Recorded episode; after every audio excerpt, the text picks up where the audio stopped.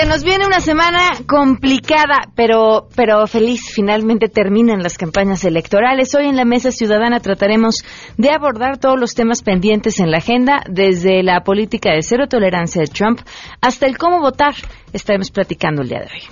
Tribunal Electoral ha señalado que siempre que el voto del ciudadano sea claro, se tiene que dar como válido, es decir, tenemos buenas noticias y más. Quédense con nosotros así arrancamos a todo terreno. MBS Radio presenta a Pamela Cerdeira en A Todo Terreno, donde la noticia eres tú.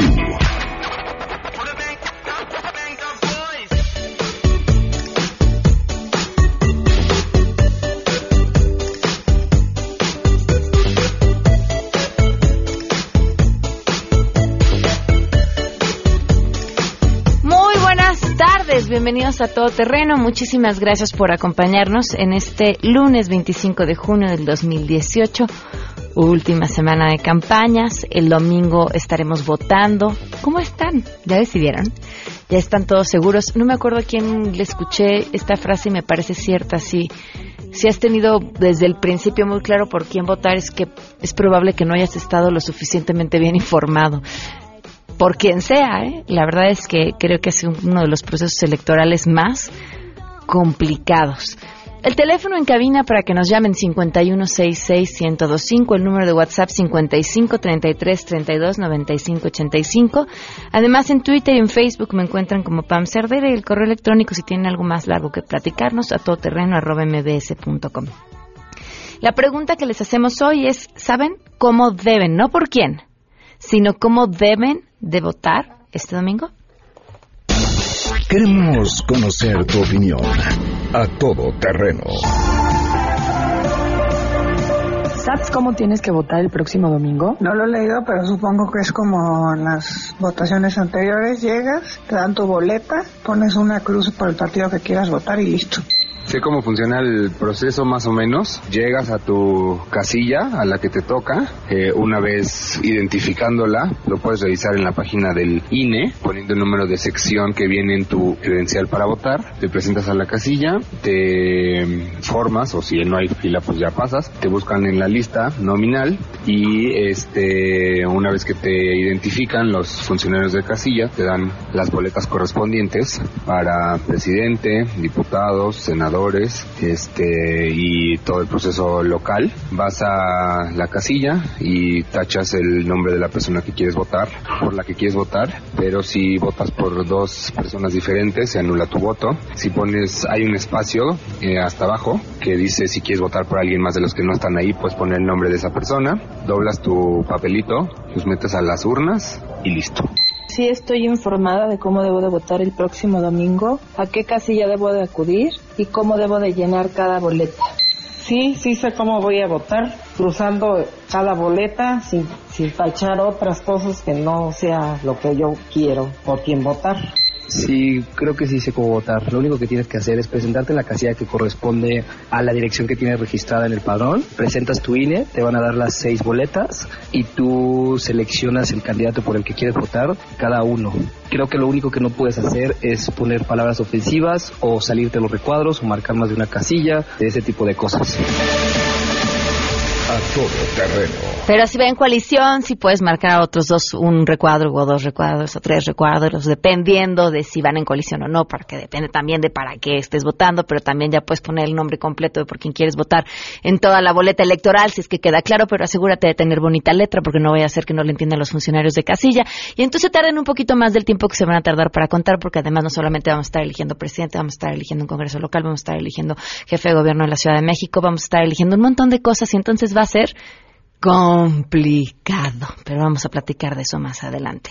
Hoy se cumplen nueve meses con 24 días del feminicidio de Victoria Pamela Salas Martínez. Nueve meses con 24 días sin justicia.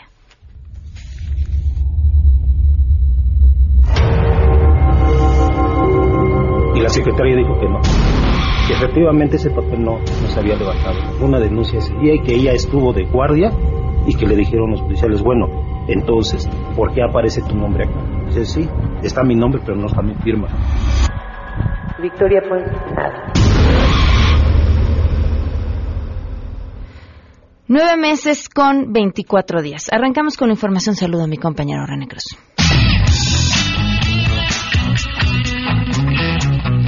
La misión de visitantes extranjeros de la Organización de los Estados Americanos para los comicios del primero de julio inició su despliegue en nuestro país, entre cuyas primeras actividades fue supervisar los simulacros del programa de resultados electorales preliminares. Encabezada por el expresidente de República Dominicana, Leonel Fernández, la misión está integrada por más de 60 expertos y observadores de 23 países, quienes harán un análisis sustantivo del proceso electoral en materia de organización y tecnología electoral, financiamiento de campaña, justicia electoral, participación política de las mujeres, seguridad electoral y participación de los pueblos indígenas. Los observadores de la OEA se desplegarán por diferentes estados del país para recabar información sobre el desarrollo del proceso electoral y observar la jornada de votación. En los días previos a los comicios, el jefe de misión y el equipo técnico se reunirán con autoridades electorales y de gobierno, partidos políticos, candidatos, representantes de la sociedad civil y miembros de la comunidad internacional, entre otros. Esta será la cuarta misión que la OEA despliega en México luego de haber observado las elecciones federales en 2009 y 2015 y las elecciones locales en 2012, informó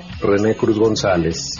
La Secretaría del Medio Ambiente salió en defensa de los beneficios de los decretos de reserva de agua firmados en días pasados por el presidente Enrique Peña. Afirmó que las reservas de agua son relevantes ya que aseguran el recurso para la naturaleza y el consumo humano. En el marco de la polémica por la firma de estos decretos que, de acuerdo a los eh, críticos estarían privatizando el agua, el despacho federal enfatizó que con esta decisión se propiciará el ahorro del recurso hídrico, la gestión de la demanda, así como la disminución de riesgos y conflictos. Afirmó que garantizan la conectividad a lo largo de toda la cuenca y el soporte de múltiples servicios ambientales que ofrece la conservación de los ecosistemas al manejo del agua y la sociedad, como el almacenamiento, la conducción y el abastecimiento, así como la mejora de la calidad del recurso y la protección contra eventos eventos extremos como fenómenos naturales. Indicó que estas reservas representan límites sostenibles de oferta de agua que van a favorecer el ahorro y la gestión de la misma, informó Angélica Melín. La Comisión Metropolitana de Instituciones Públicas de Educación Media Superior afirmó que no habrá dificultad para cumplir la promesa de ofrecer un lugar a todos los aspirantes que buscan un espacio para la educación media, después de que este fin de semana realizarán examen los 311.564 aspirantes que representan 13.000 menos que en 2017. En un comunicado, la Comipems explicó que el examen para acceder a la educación media superior de la zona metropolitana de la Ciudad de México se aplicó este 23 y 24 de junio. La UNAM es la escuela con mayor demanda con 177 mil solicitudes que representan el 57.1%. Le sigue las preparatorias y bachilleratos del Estado de México con 16%. Además, el 13.7% de los jóvenes buscan ingresar a las escuelas de Politécnico Nacional y un 4.9% opta por la educación tecnológica industrial. De acuerdo con las cifras de años anteriores, 9.000 jóvenes no presentaron el examen que representan el 3% de los que egresan de la secundaria. Esto a causa de que no obtendrán su certificado de secundaria a tiempo. Al término del examen se le entregó a cada aspirante una hoja con las instrucciones para consultar su resultado el próximo 27 de julio. Hasta aquí el reporte.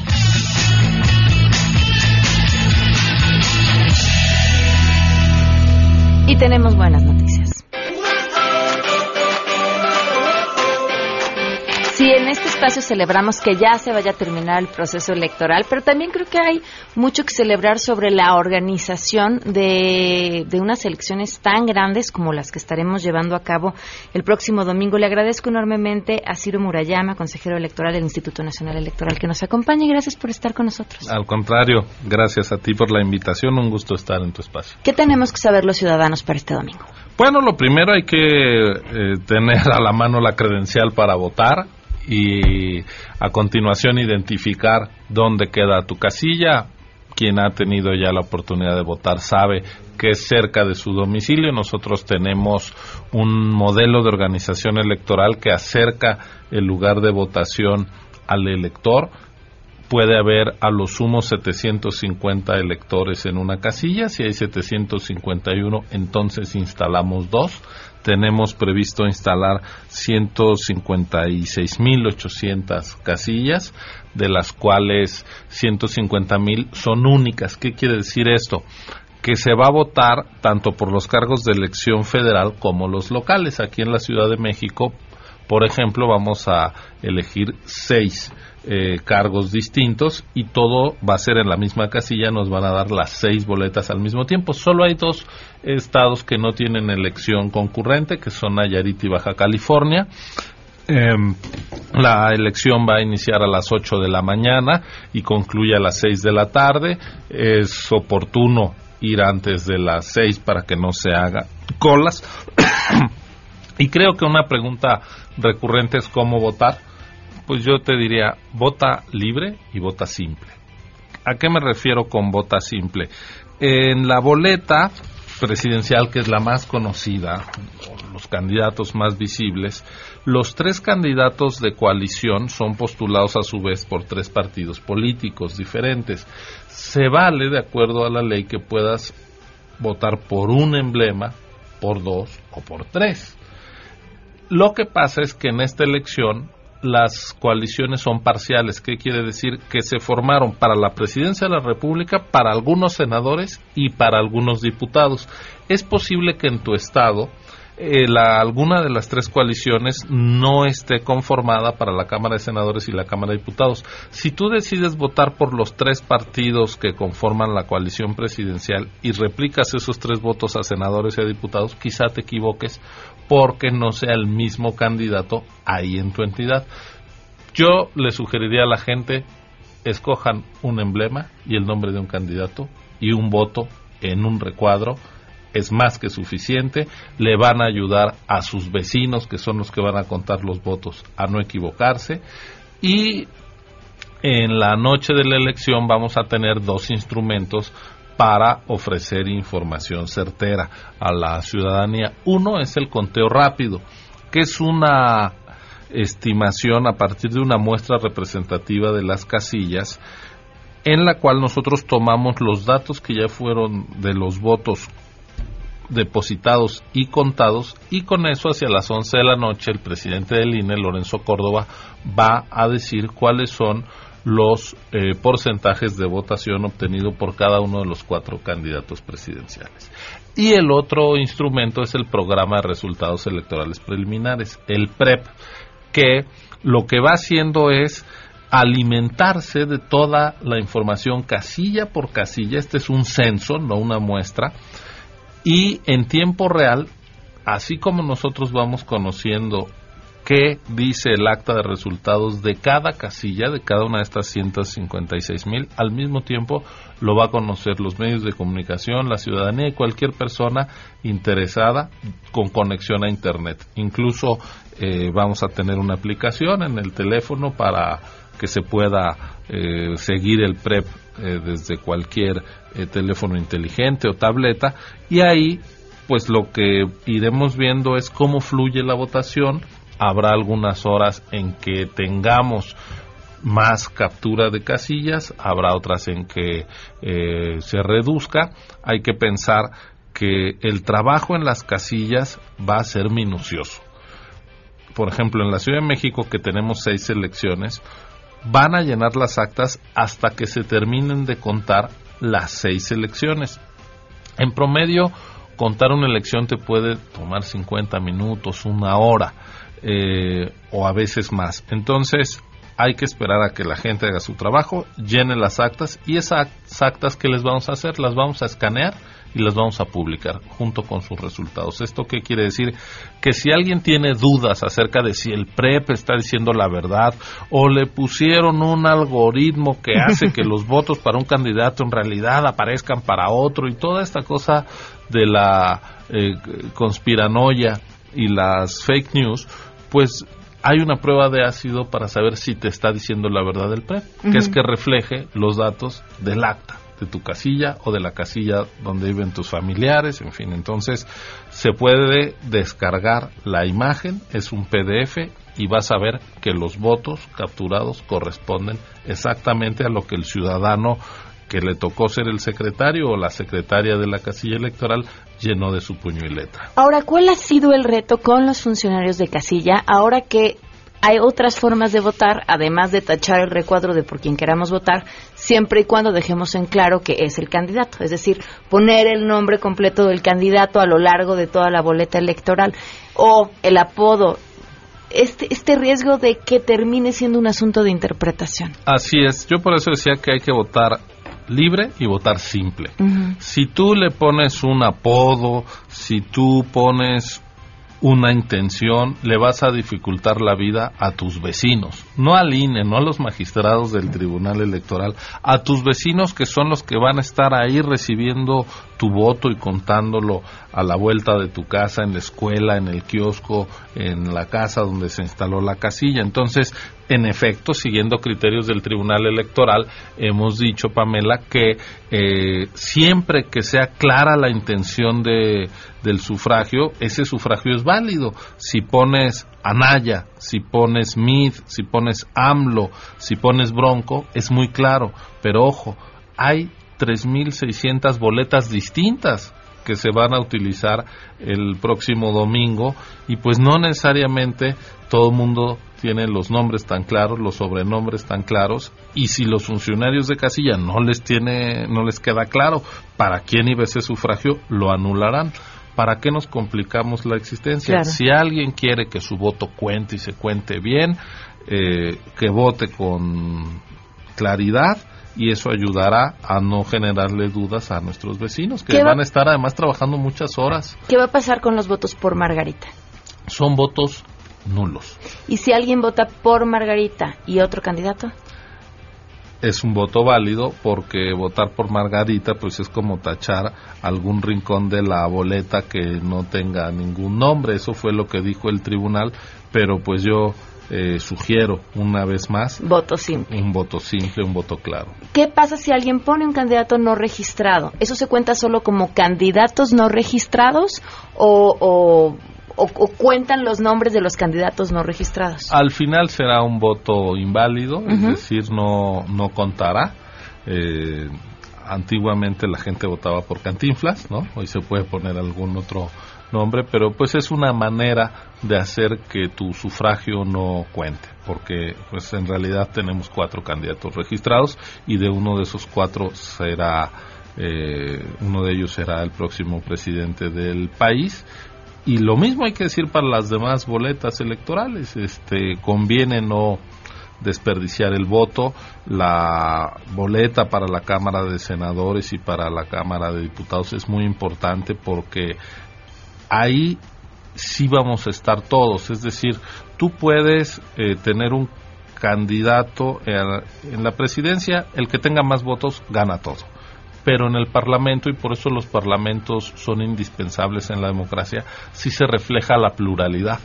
En la presidencia quedará el candidato ganador de una parte de la ciudadanía, pero en las cámaras del Congreso vamos a estar representados todos, porque también las minorías, también el que no tenga el primer lugar va a ser representado. Entonces, en función de la, eh, pues de tu ideología, de tu agenda, de tus valores, puedes votar también para la Cámara de Diputados y de Senadores y ahí vas a incidir en los equilibrios de poder y en el reparto de la representación. Entonces también son votaciones muy relevantes, lo mismo para la jefatura de gobierno de la Ciudad de México. Estoy hablando, estoy siendo este excesivamente chilango este en, en mi ejemplo, pero hay ocho entidades donde se eligen gobernador, hay una donde se elige jefe de gobierno, se están renovando eh, miles de presidencias municipales, cómo quedan conformados los cabildos, eh, todo eso va a depender de cómo vote la gente. Entonces, dado que vamos a tener varias boletas en nuestras manos, para no equivocarnos, porque las coaliciones son parciales, a veces a nivel federal hay unos aliados que a nivel local son, contrincantes y viceversa. Entonces, pues entre más claro y simple votemos, más eh, fácil va a ser que nuestra voluntad se refleje en el gobierno y en los órganos de representación. Cambiando un poco de tema y que también es un asunto importante, ¿cómo vamos con estas cuentas que los partidos han dado al Instituto Electoral sobre el gasto que han hecho a lo largo de la campaña? Mira, esta campaña presidencial es la primera en que los candidatos están obligados a ir rindiendo cuentas además de andar haciendo campaña. Y lo que hemos detectado es que eh, si bien hay una mejora frente a lo que nos pasó en 2015, 2016, 2017, cuando ya la legislación actual estaba vigente, también encontramos que hay rezagos. En la última sesión del Consejo General yo eh, subrayaba que, por ejemplo, en el caso de Andrés Manuel López Obrador, más del 80% de sus operaciones de ingresos y gastos de campaña las están informando tardíamente. Un 30% en el caso de Ricardo Anaya, sube en el caso de El Bronco y ahí sí ha sido muy cuidadoso José Antonio Mir. Eh, no es, me estoy pronunciando sobre el fondo, sobre si sus cuentas están bien o mal. Solo estoy diciendo que, pues, si una factura tiene fecha de hoy, la tengo que cargar en las próximas 72 horas. Si la cargo 10 días después, eso complica el trabajo de la autoridad fiscalizadora que tiene que eh, auditar, revisar que los dichos de los partidos sean eh, correctos. Entonces estamos viendo que hay un retraso en esta rendición de cuentas. Nos hace falta pasar de las buenas eh, normas a las buenas prácticas. Ese es un reto. ¿Hasta cuándo tienen tiempo para ponerse al corriente y cuáles son las consecuencias, sobre todo si es que no se ponen al corriente? Mira, las campañas terminan pasado mañana, el, el miércoles, y tienen tres días más para concluir sus informes. Esto quiere decir que el sábado 30 de junio a las 12 de la noche, eh, es decir, cuando acabe ese día, a las 24 horas, eh, se cierra el sistema integral de fiscalización, que es una herramienta informática a través de la cual ellos cargan todas sus operaciones de ingresos y gastos y a partir de ahí eh, nosotros tenemos 10 días para revisar con la evidencia que hemos levantado en campo, con la información que tenemos del sistema bancario, para hacerles llegar las observaciones como autoridad electoral. Por ejemplo, tenemos más de 50 mil fotos de espectaculares y bardas en todo el país. Pues vamos a ver si nos las están reportando o si son gastos que están ocultando. No nos quieren decir que están gastando y eso quiere decir que no nos están diciendo si hay un ingreso un gasto oculto es que también hubo un ingreso oculto. Todo eso lo vamos a revisar, les daremos derecho de audiencia 10 días después, el 10 de julio ya, y ellos tienen 5 días para contestar. contestar. Y a mediados de agosto habrá concluido la fiscalización porque ahora la fiscalización tiene que terminar antes de la calificación de la elección. Cuando el Tribunal Electoral califique la elección, debe quedar claro si se respetaron los topes de gasto de campaña y nosotros entonces estaremos concluyendo todavía eh, después de la jornada electoral tendremos el trabajo de fiscalización. Eh, si no se respetan los topes de campaña, ¿qué pasa? Si no se respetan los topes de campaña y la elección fuera muy cerrada, la Constitución dice que hay un riesgo de nulidad, es decir, que el Tribunal Electoral tiene que valorar si fue determinante ese gasto excesivo en una elección. No ha pasado hasta la fecha, yo eh, confío en que no ocurra. La verdad, déjame decírtelo, eh, como autoridad electoral y sin pronunciarme ya de fondo, porque eso lo haré con mi voto en la sesión de Consejo General, tengo la impresión de que son campañas un poco más cuidadas que en el pasado. Incluso las calles se ven menos atestadas de propaganda que en el pasado. Eso se agradece. Se agradece. Yo creo que los partidos saben que los estamos fiscalizando, pero también saben que la contaminación visual puede ser un boomerang eh, que la ciudadanía es cada vez más crítica, eh, está más atenta eh, a otro tipo de pues de valores, de mensajes que se transmitan, no simplemente el tapizar la vía pública para así tratar de convencer. Entonces, tengo la impresión de que el tema del dinero en general no ha sido el tema de la campaña. Eh, acusaciones de uso excesivo, uno ve que los candidatos todos en general andan volando en aerolíneas comerciales, incluso en, los asientos de turista, yo cuando me los he encontrado regresando de los debates a los candidatos, no ves eh, unas campañas tan ostentosas como en otros momentos, de todas formas son campañas costosas, México es un país muy muy grande en extensión, en población, hay, por supuesto, recursos importantes involucrados en las campañas, pero ese gasto excesivo no ha estado y también tenemos evidencia de que se trata de campañas con una cobertura muy equitativa de los medios de comunicación, hay que decirlo. Incluso el candidato con mayor cobertura no es el candidato del partido en el gobierno.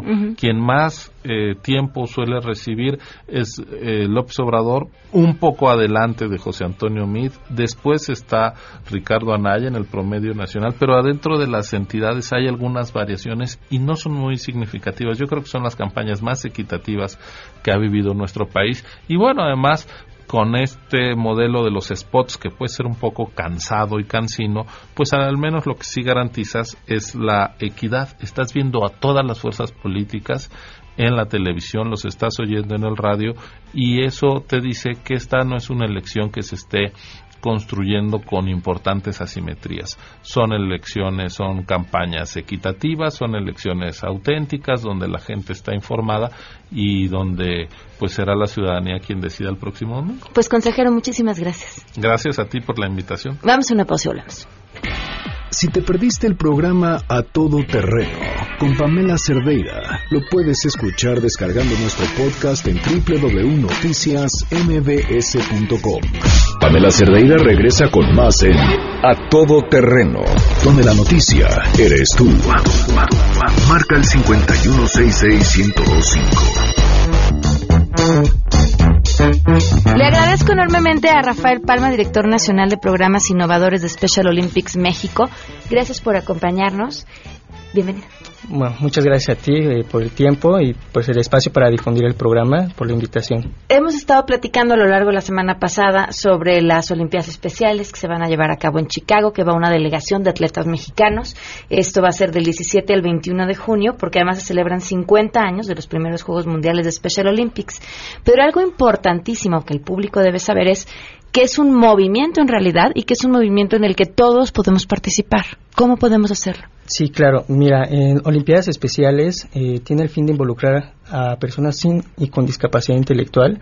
Eh, en ese sentido, la involucración puede ser desde atletas que cumplan ocho años en adelante y eh, si quieren participar también en actividades predeportivas, tenemos un programa para pequeños, igual con y sin discapacidad intelectual, de 2 a 7 años. Okay. Y la verdad es que el voluntariado es muy importante para nosotros.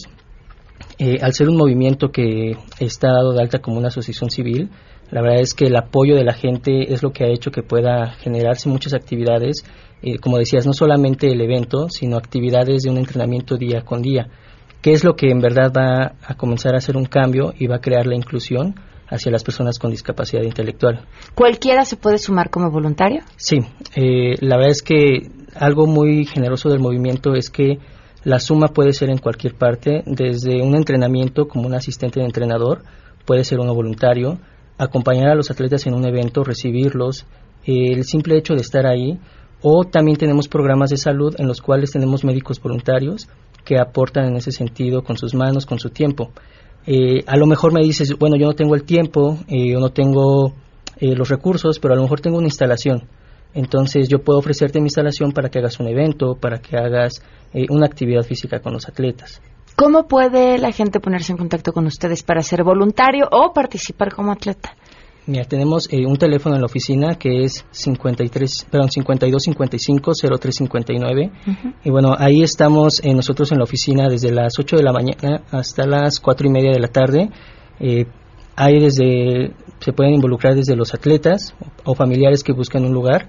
tenemos presencia en 22 estados de la República, entonces es importante para nosotros saber de dónde son para saber qué programa les queda más cercano. Y como voluntarios, pues es el mismo rol, saber en dónde están y nosotros poder decirles cómo pueden sumarse al movimiento y en dónde pueden hacerlo. Perfecto. ¿Nos recuerdas el teléfono? Sí, el teléfono de Olimpiadas Especiales México es 52 55 0359. Pues mucha suerte a los atletas que estarán representándonos. No, muchas gracias a ti por el espacio. Eh, la verdad es que es un logro para ellos poder crear eh, este sentido de la inclusión poder generar esta difusión y agradecemos mucho estos espacios que nos dan. Muchísimas gracias. Vamos a una pausa y volvemos. Queremos conocer tus historias. Comunícate al 5166-1025. Pamela Cerdeira. A todo terreno. Donde la noticia eres tú. Volvemos. Pamela Cerdeira está de regreso en A todo terreno Únete a nuestra comunidad en facebook.com, diagonal Pam Cerdeira. Continuamos.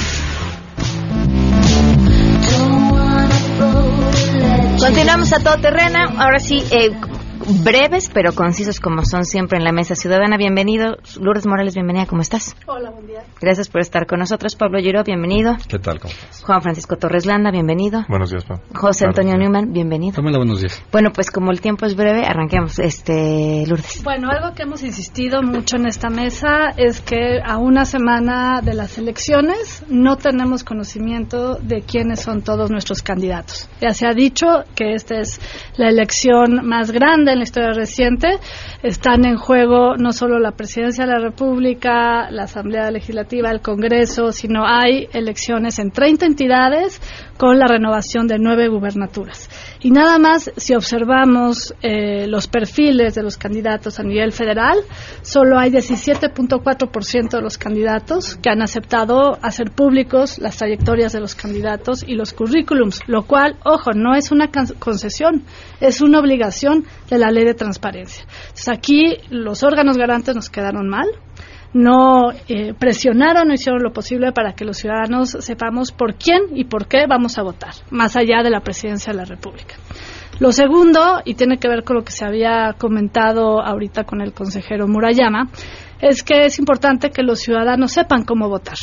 Las coaliciones no son totales, están variadas según el cargo. Para la presidencia sí hay tres grandes coaliciones más un candidato independiente, pero las candidaturas a senadores, a diputados y a las gubernaturas no son totales y puede haber riesgo de anular el voto si los ciudadanos no votan correctamente. Pablo. Sí, es un poco lo que estábamos oyendo aquí del consejero Murayama, que decía que voten sencillo, esa es la mejor opción, porque estas nuevas alternativas de votar con apodos, de votar en dos lugares, pues te arriesgas a que haya impugnación y te arriesgas además de que no lo puedan contar bien. Los ciudadanos, que son los que cuentan los votos al final del día, pues tienen, la verdad, poca instrucción y en donde más problema hay siempre es en los votos que no son sencillos de contar. Entonces, la recomendación es que voten sencillo. José Pero yo creo que es la tormenta perfecta. Estamos viendo lo que va a venir, ¿no? O sea, tenemos antes una poca información sobre los candidatos, lo que lo hace complicado a la hora de votar. A la hora de votar tenemos una gran desinformación si no los mismos órganos electorales nos invitan a violar la norma, ¿no? A la hora de votar. Esto de escuchaba a Ciro hace rato eh, decir que podíamos votar por Margarita y después por cualquier otro y se iba a contar por el otro porque Margarita no está, pues me parece que es una invitación a hacer las cosas mal en contra de la norma. Ya votaste cuando votaste por Margarita, ¿no? Entonces, ese tipo de cosas vamos al desastre. Luego vamos a tener derivado de todos de esos dos nuevos elementos, esos elementos, vamos a tener un nivel de impugnación muy alto con un INE y un IFE y un TRIFE peleados, ya lo vimos desde antes, ¿no? En decisiones muy complicadas y vamos a tener una decisión muy complicada. Entonces, yo lo que veo es que vamos a tener la tormenta perfecta el día 2 y de ahí a lo que sigue. Ah, ojalá te equivoques. Pues ojalá. No lo creo, pero ojalá. Juan Francisco. Bueno, yo creo que en el margen de confusión en el que estamos, efectivamente, no abona a que en una elección que sabemos va a ser altamente cuestionada, donde las encuestas pues, nos, nos presentan un panorama eh, en que si lo llevo a lo que ha sucedido en otros lugares, pues este, creo que el gran eh, fantasma a, de alguna manera combatir es el abstencionismo, ¿no? Ojalá que la ciudadanía entienda que esto no se decide por encuestas, que la única encuesta que vale es la del primero de julio, que tenemos que salir, que tenemos que votar libremente, que tenemos que votar informadamente y estos elementos de falta de información, confusión en las señales del órgano regulador, eh, instrucciones que van inclusive en contra de la ley, no abonan a que justamente el ejercicio sea lo más sencillo posible. Pero yo creo que el, reclamo que hacemos todos es salir, salir en forma nutrida, que quien gane lo haga con una eh, nutrida mayoría, que yo creo que hoy te aseguro que quienes se opusieron, y, me consta que hace tres años que empezamos el movimiento por una segunda vuelta, hoy se deben estar dando topes en la pared, porque esos mismos que se opusieron vehementemente hoy dirían, caray, Otro, otro cantar sería si tuviéramos una, una segunda vuelta que nos diera mayor solvencia en que efectivamente la gobernabilidad estuviera sustentada por un voto mayoritario, cosa que hoy no sucede y que por eso, insisto, es tan importante que el voto sea nutrido, porque lo que quieres es que, aunque sea mayoría relativa, que quien gane tenga un soporte lo más lo más este, importante posible, ¿no? Quien sea, no me importa quién gane, pero quien lo haga, lo haga con la mayor solvencia posible. Pero estos ingredientes de los que están hablando mis compañeros de mesa no, no, no son unos buenos eh, eh, justamente elementos para llegar a un resultado que nos deje tranquilos, que nos deje satisfechos y que no sea del 2 de julio al 1 de septiembre una hecatombe, ¿no? de resoluciones y problemas. Además, espero ahí sí equivocarme, con un tribunal que nos ha dado muestras de poca solvencia en cuanto a su interpretación recta de la ley, ¿no? Ellos son los que van a determinar, pero los antecedentes cercanos que tenemos no han sido, pues, francamente muy halagadores. Así es. Pues yo haría una invitación a todos los ciudadanos a que salgan a votar, que voten por quien quieran, pero salgan a votar. Eh, eh, los estudios sobre clientelismo electoral nos muestran que cualquier compra del voto se topa con la pared si los ciudadanos salen masivamente y salimos a defender el voto. Las instituciones son nuestras, el INE no son solo los consejeros, el INE es todo este ejército de funcionarios de casilla que se la van a rifar en una elección compleja porque además habrá casilla única, entonces van a tener que contar al menos seis procesos electorales distintos, entonces hay que apoyarlos, hay que vigilar el voto y no hay que abstenerse. Pues sí, y además hay que entender el funcionamiento de electoral. ¿En, a qué me refiero? No? En otras elecciones ha habido expectativa con el PREP y con la encuesta de salida que hace el, mismo INE. Eh, hay que entender lo que son. Una es una encuesta y el otro es un censo y entonces el PREP, al ser un censo, se va a tardar en contar una elección tan grande y tan compleja y entonces hay que tener mucha paciencia en, los, en la entrega de los resultados, porque no van a estar rápido, ni van a ser certeros luego, luego. Entonces, los, los mismos ciudadanos deben de entender que los resultados finales estarán a lo mejor el lunes en la noche. Pues sí, es parte, abona la parte de esa información, ¿no? Te escuchaba a Ciro decir que pues tardarán más o menos 50 minutos en contar cada una de las boletas. Eso si no tenemos discusiones de por quién votaste y si votaste bien y si se cuenta y si no se cuenta. ¿no? Yo no creo que van a ser 50 minutos, yo creo que le vamos a dar más. ¿no? Pero suponiendo que sean 50 minutos y tienes 6 boletas, pues van a ser 6 horas. O sea, en 6 horas va a empezar a, dependiendo de la hora local, va a empezar a fluir la información.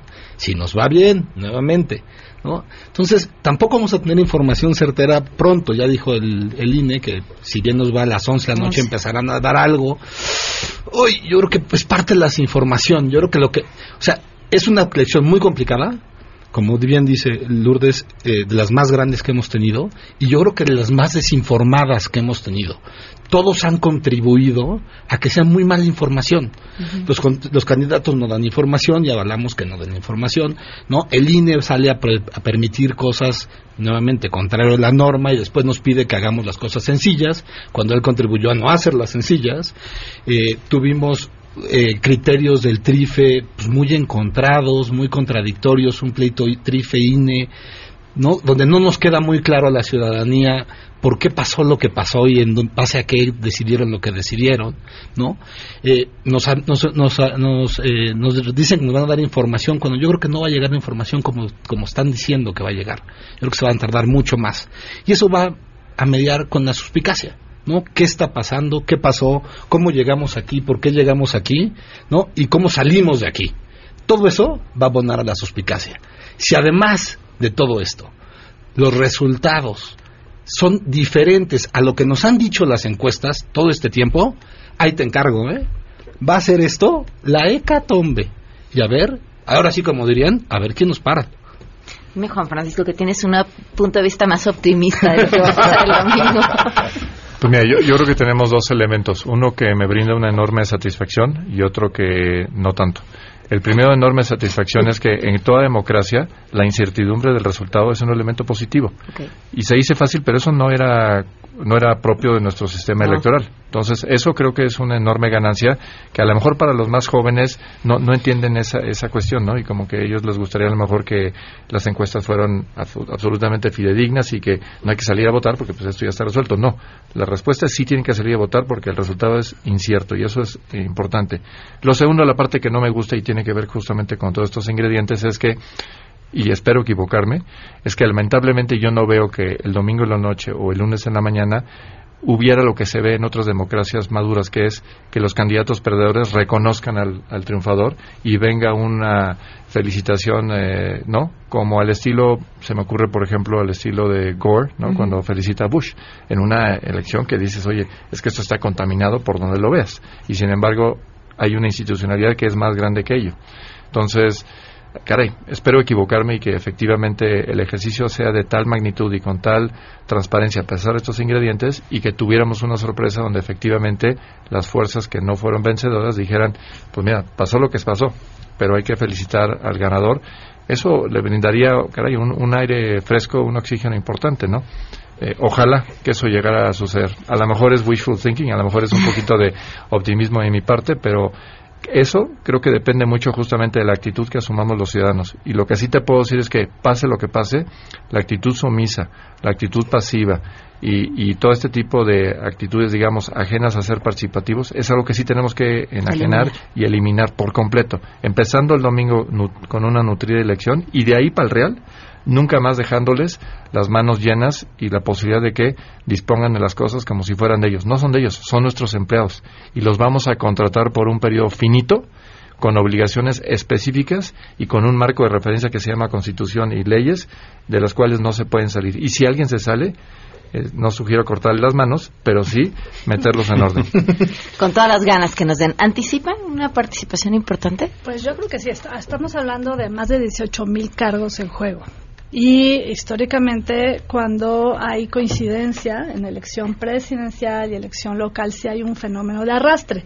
Aquí lo, lo interesante será que tanto las preferencias partidistas se manifiestan en esta elección eh, masiva de manera dividida o de manera eh, uniforme. Eso va a ser interesante. Por otro lado, vemos que en esta elección todos los esfuerzos y las críticas y los comentarios y los debates se centraron mayoritariamente o en la elección de presidente o en la elección de gobernadores. Hay nueve gubernaturas que están en juego. Cuando en realidad los contrapesos son súper importantes. No estamos volteando a ver lo El Congreso. suficientemente al Congreso. Y creo yo que en cualquier régimen de rendición de cuentas los contrapesos son no solo necesarios, sino saludables. Entonces, ojalá y la manifestación del voto pues también logre mostrar esta pluralidad de ciudadanos que, que somos y se vea. Entonces, yo sí creo que va a haber una participación mucho más importante de lo que hemos visto en elecciones anteriores, no con la participación del voto joven, que creo que eh, se ha valorado de una manera que no corresponde al involucramiento de los jóvenes con la política, pero pues ya veremos. Pablo. Sí, en todo el mundo los jóvenes no van a votar, ¿no? son los que menos votan, son los que menos tienen que defender, aunque no es real. Aunque no es así, claro. Pero bueno, no, yo abonando un poco a lo que decía Paco, eh, el tema de la concesión es, el- es un tema importante, yo creo que todos lo debemos de retomar, porque además nosotros no vamos a saber el resultado de la elección, pero ellos sí. Ellos, todos los partidos, tienen sistemas para al final de la cierre de las casillas saber exactamente cuántos votos tienen cada uno de manera cierta. Ellos ya saben el domingo en la noche si ganaron o perdieron. Entonces deberíamos de exigirles que, que concedieran, porque ellos tienen sus representantes en las casillas, su hoja con el número exacto de cada casilla y es una cuestión de sumar. No son tantas como para que no los puedan sumar en un ratito. Así es. Sí, idealmente sería eso. Nuevamente, yo soy el pesimista de la mesa. bueno, gracias por tu opinión. Nos vemos. Ya sé que no van a enfrentarnos, ¿no es cierto? Este, el problema es que van a ser muy, muy cuestionadas, ¿no? O sea, con este tema, insisto, y yo remarco y remacho, ¿no? El tema de eh, permitir, que el INE haya permitido votar como votar. Creo que mucho se va a tener que, de- que decidir, ¿no? En- en los tribunales, porque lo contamos o no lo contamos, ¿no? O sea, se me ocurre que alguien ponga el caudillo de Macuspana y para él que queda muy claro quién es, o Canallín, le queda muy claro quién es, pero para el de enfrente, pues ese no es un apodo válido, sino es las iniciales del nombre. Entonces vamos a tener ese tipo de rijosidades en la mesa, de ahí se va a anular o no, y eso nos va a tener que llevar necesariamente a no poder saber en realidad cuántos votos salieron de ahí, porque buena parte de esos votos van a estar impugnados. Entonces, eso va a ser el desastre. Juan Francisco, un último mensaje, breve. Pues no, yo creo que simplemente recalcar que la ciudadanía debe de confiar en que este procedimiento es nuestro, que no lo sintamos como que es un juego de los partidos políticos, sino que realmente incorporemos en nuestro haber, en nuestro haber ciudadano, que esto es algo que nos corresponde, que nosotros somos los que mandamos, que nosotros somos los que regimos y no un día, y que la labor ciudadana no se circunscribe justamente a yo ya voté, yo ya a mí no me reclamen nada más, no. Tenemos que ser congruentes y consistentes de ir adelante y si queremos combatir corrupción, impunidad y toda la serie de males que aquí al país empieza por la labor propia. Y repito, el domingo hay que poner un ejemplo eh, importante, ¿no? De decir, sí estamos aquí y no nos pueden ignorar. Muchísimas gracias. Gracias a los cuatro. El lunes esta mesa se va a poner muy interesante. Muchas gracias. El primero de julio, la mejor defensa es la información. Cuestiona, infórmate, compara. Quienes aspiran a ocupar un cargo de gobierno en la Ciudad de México pueden consultar su trayectoria en www.ism.mx. Nos vamos. MBS Radio presentó a Pamela Cerdeira en A Todo Terreno. Te esperamos en la siguiente emisión, A Todo Terreno, donde la noticia eres tú. MBS Radio, en entretenimiento, estamos contigo.